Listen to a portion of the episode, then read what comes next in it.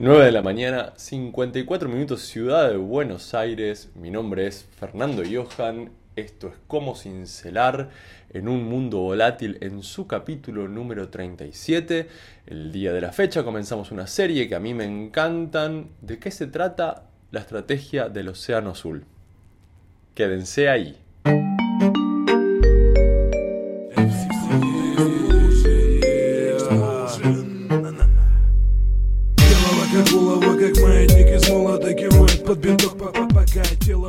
La segunda serie que hacemos vamos a ver en, varios capítulos porque además de ser un, cuadro o una estrategia, una metodología compleja, es largo y bastante con mucho detalle eh, para explicar. La estrategia del Océano Azul esencialmente es el, trabajo de, dos eh, profesionales del management Kim Chan y René Moubogne, que escribieron un libro después de muchos años de investigación en campo sobre cómo las, las empresas hacen negocio y escribieron este libro que fue un, un, gran éxito a lo largo y a lo ancho del mundo, que se llama La Estrategia del Océano Azul, traducido a cuánto idioma existe sobre el planeta, y que se utiliza hoy en muchísimas escuelas de negocios y en muchos cursos y en muchos webinars para intentar ayudar a las empresas a llegar al mercado de, una manera menos conflictiva.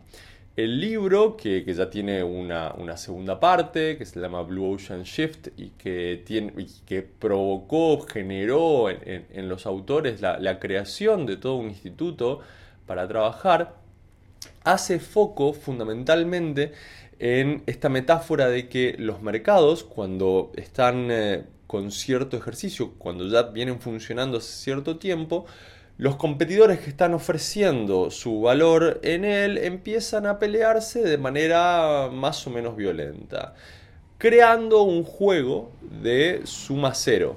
Quiere decir que si yo gano, vos tenés que perder necesariamente. Y ese juego de suma cero, en, términos violentos, lo que hace es teñir el, ambiente en el que nos estamos moviendo con la sangre de la violencia. Y por eso eh, el, océano en el que uno se mueve es un océano rojo, un océano teñido de sangre. Es bastante literal la metáfora, pero el contraste a, jugar en un océano teñido de, rojo sangre en función de la cantidad de competidores que hay tratando de quitarse clientes y ventajas eh, el uno al otro, la, contracara de eso es un océano azul, un océano azul en donde no hay nadie. Un océano azul en donde yo me puedo mover solo, nadar solo y eh, la única oferta disponible soy yo.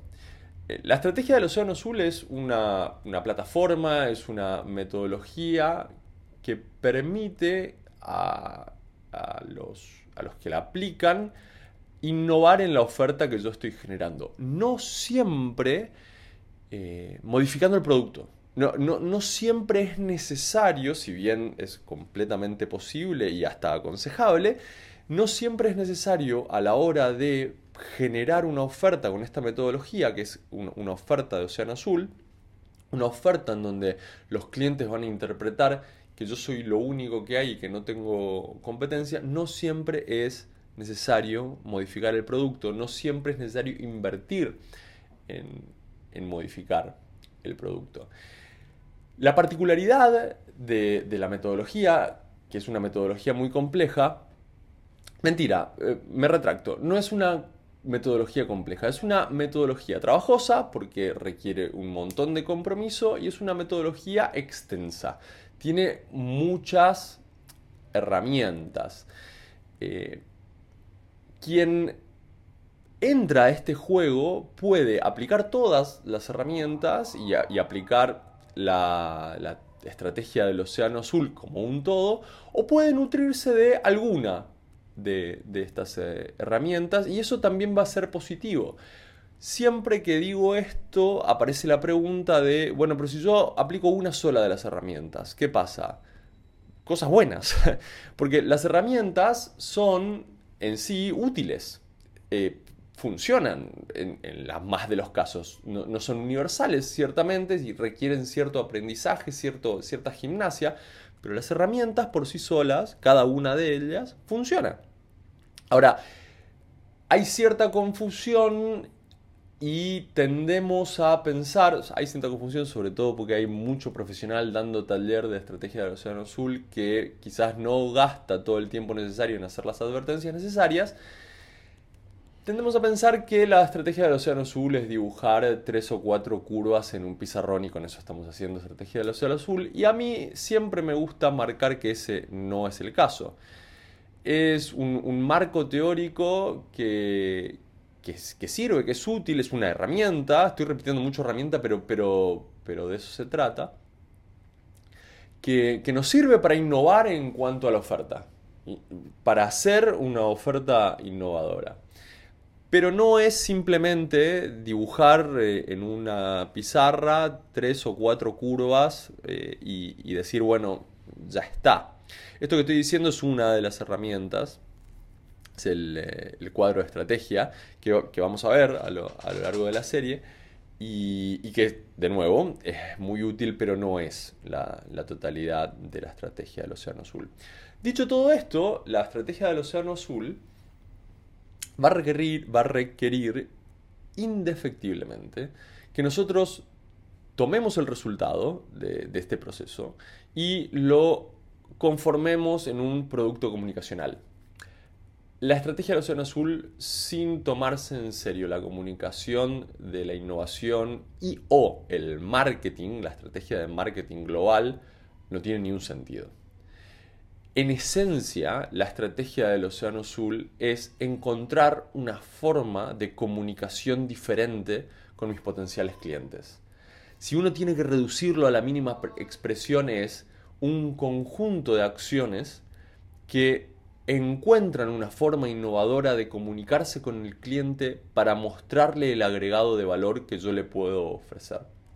Y por eso no siempre es necesario cambiar el producto. Por eso con el mismo producto y con una estrategia de comunicación diferente y haciendo énfasis en, partes del agregado de valor que le conviene a, mi cliente objetivo, mi estrategia del Océano Azul es posible igual.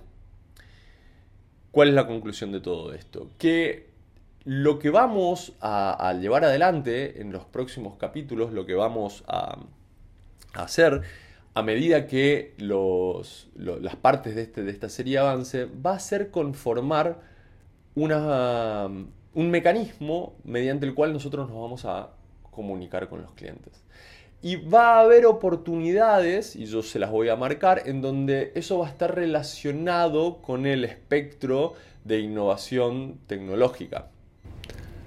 Pero, y, lo, repito, si mi producto eh, tiene un grado de, innovación interesante y para mí no es necesario.